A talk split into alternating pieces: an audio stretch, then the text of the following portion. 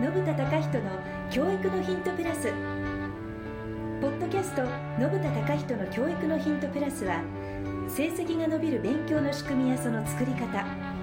お子さんや親御さんが持っておくべき考え方やその磨き方。受験成功の方法や高い学力の養成について教育コンサルタントの信田隆人がリスナーの方々の疑問に直接お答えする形でお伝えする番組です。学びを喜びに変えて社会をとことん活性化する。個別指導学院トコがお届けいたします。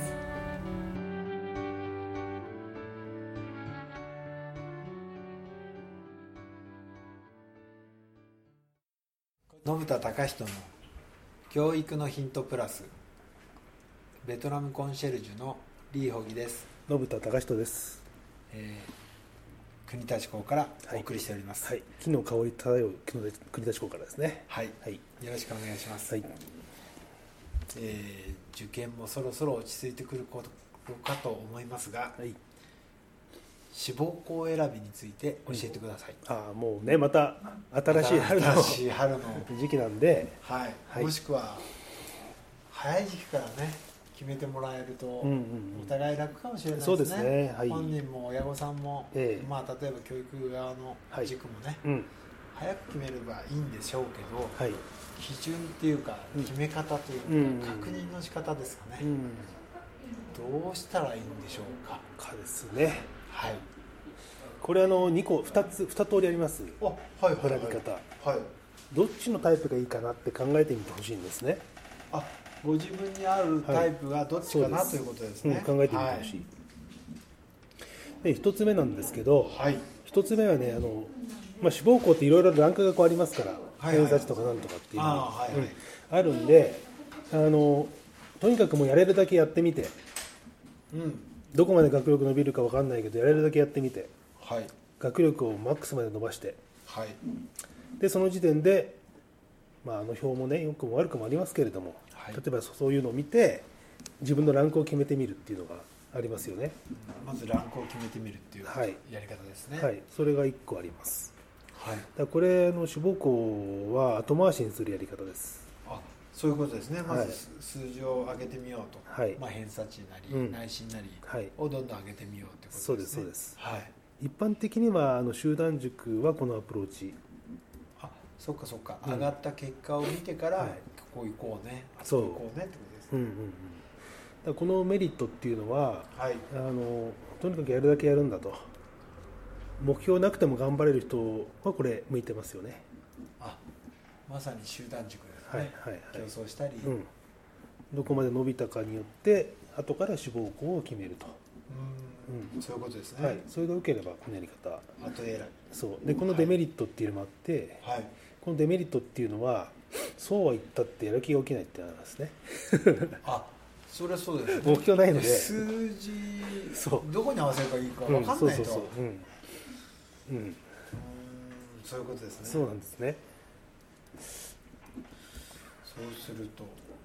だから闇雲にやる感じになるので、うーん。うん、っていうとこがデメリットかな。そっか分かりづらいと。そうですね。目標がないので数字だけ上げろ上げろと言われても、はい。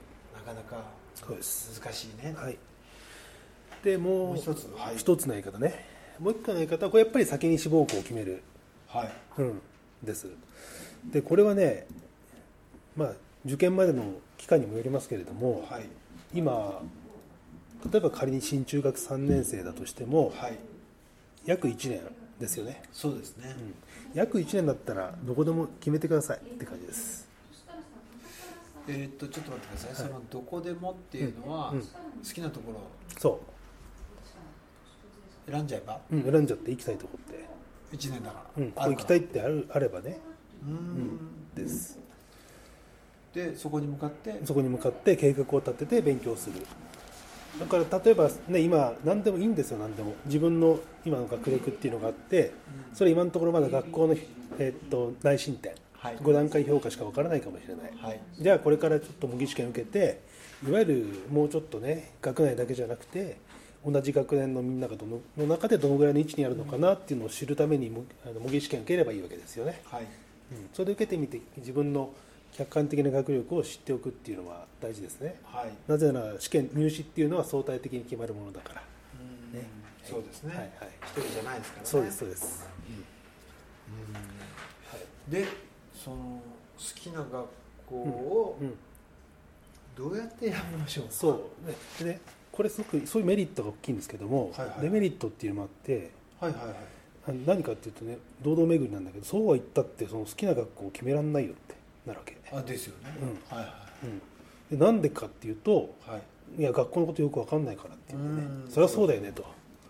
そりゃそうだよねなるわけだからこのデメリットが報告されればこのやり方ってのは非常にいいんだよね。ああ目標が明確になって、そうそうそうそう。よしあそこに向かって頑張るぞと。うん、でもそもそもそのあそこってどこっていう話なんですね、なりますね。はい。でその決め方なんですけども、はい。みんなねあの例えば仮に新中学3年生だとするとはい。まあ新学期始まって5月6月ぐらいかな。はい。それから遅くたって夏休み。うん。秋だとちょっと遅すぎるんだけどはい。志望校決めるんだよね結局みんな、決めますね。うん、その時は学校の説明会に行ったりいろんな情報書を見たりはい。人によってはてかまあ少なくない人が塾の先生に聞いたりとかね。うん、うんうん。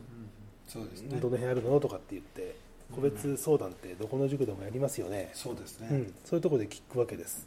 はい、それ何をやってるかっていうと情報収集をやってるってことなんですよね。ああそういうことですね。そう。でどこにしたらいいか分かんないって言ってるけど最後はみんな決まるわけです、まあ、確かに。うん、決まんない人いないですね。そうそうそうそう。でそのために情報収集要はインプットするわけですよね、はいうん、でそれをやればいいだけのことなのです。うーん。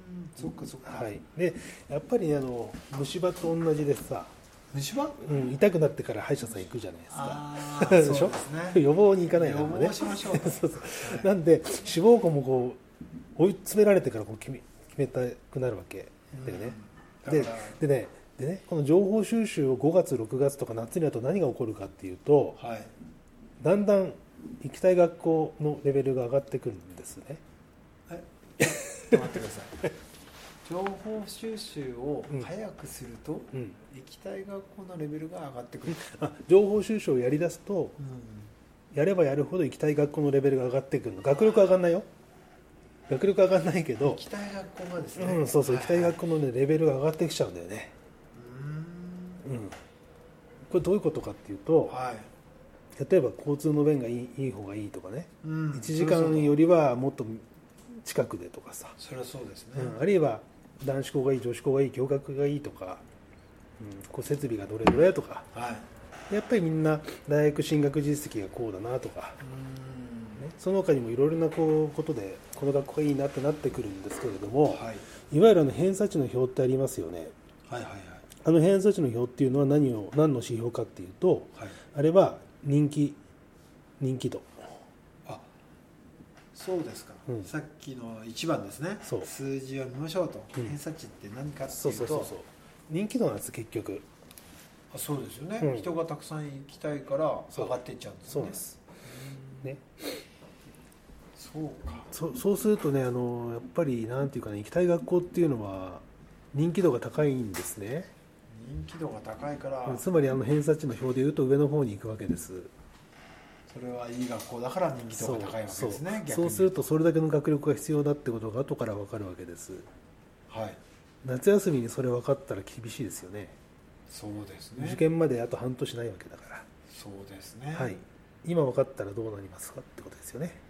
そうか、はい、今3月ですから。そう、今のうちに調べて分かっておくと。そうです、今から準備ができるわけですねそうです。何が言いたいかっていうと、情報収集結局みんなやるので、夏にやるんじゃなくて春にやろうどうせやるんだからそうそうそう早くやろうとそうなんです。これあのこの間の推薦で大学入る高校1年生からっていうが大事っていうのと一緒ですね、そうですね。早ければ早い方がいいに越したことないともうね、ずっとやってるんですけど、早くやりましょうってことですね。春に情報収集をする。早いもん勝ちだよ、本当に。って思います。それでも分かんないっていう人がいるんですけど。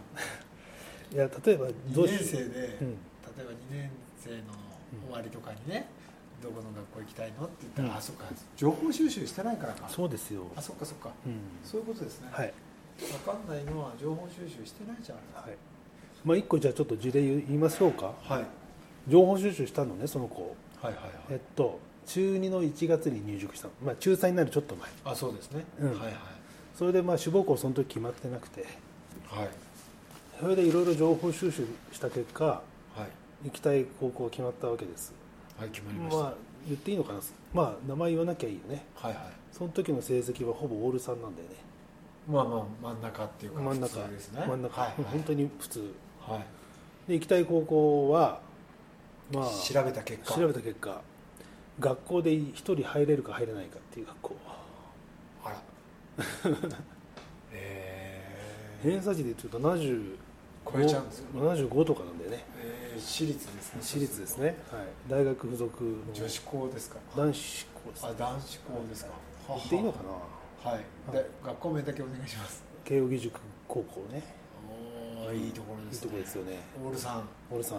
2年生の終わりにオールさん。はい。はいちょっと待ってください、はい。オールさんのその子が。はい。まあ、普通に考えしちゃったんですか？たらね普通にそ考えの時点では。まあ、普通に考えたら何言ってんのってなっちゃいますよね。はい。なりますよね、はい。だけどまあ入試までに1年あるわけですよね、そうですね、はい。ちょうど1はい年ありますそしたら1年かけて合格するように勉強の計画を立ててはい。で実行して、はいね、そしてやっぱりまあ実際にやってみると思うように進まないのもあったり思った以上に進むように進んだりってあるんでね。そうか。教科とかタイミングによってそうそうそうそうそう。そういう一喜一憂ありますそう。ねでそこでまあチェックを入れて、ねうん。修正してもう一回アクション。まさに、ね、PDCA ですよね。PDCA ですね。そうそうそう。そういうの回しながらやるんですね。はい。そしたらそしたら慶應義塾はい。あら1年間で1年間で。オールさんが。オールさんが。素晴らしいですね。はい、一次試験に受かってはきましたね。で二次試験は面接。いはい。はい。合格。合格。おめでとうござあいます。ってなるんで。ですよね。じゃあ、はい。早く調べましょうそう調べましょうってことです。情報収集ね今ね、うんうん。まあ一番入り口としては多分インターネットねスマホとかでできますから、うん。調べてみると。まず興味持ってみることですかね。そうですよね。はいはい。でいろいろはい調べてみると、うん。やっぱりあっちよりこっちの方がいいよとかそうそうそうそう。そういうこと出てきますからね、うんうん。そして本当にここってなればね。1年間で、うん、で勉強計画立ててでその計画を立てて本当にやろうと思ったらやればいいし。はい、その計画を見てちょっと待てよと思ったら修正すると。うんそうですね、うんそうそうそう。まさに PDCA で、はいあの、もしかしたら志望校が変わうん、るかそうもしれないし。それ見てもう一回やっぱりじゃあちょっとね変えて。でもそれ見たら生活変わりますね、そうですね。でもそれでいけちゃったらいいですよね。いいですね、はい。えーとっても素敵な人生の始まりっていう感じですね。はい、わかりました。うん、情報収集をしっかりして、はい。自分の行きたい学校を探す方法かとことん勉強して数字が上がったところでうん、考えるか、そうです。この二者択一なんじゃないかなというご意見でした。そうですね、まあ、前者は集団塾向き。はい。で後者の、えー先に決めるのは個別指導塾向きだと思います。あそっかそっか、はい。そこは大体なんとなく分かれるわけですね,、うんそうですね。集団と個別と、はい。どっちがいいか選んで、はい。えー志望校をに向けて頑張りましょう、はい。ありがとうございました。ありがとうございました。今日のポッドキャストはいかがでしたか？番組では信田貴人への質問をお待ちしております。ウェブサイト個別指導学院トコのお問い合わせフォームからお申し込みください。URL は http コロンスラッシュスラッシュ www.kob.com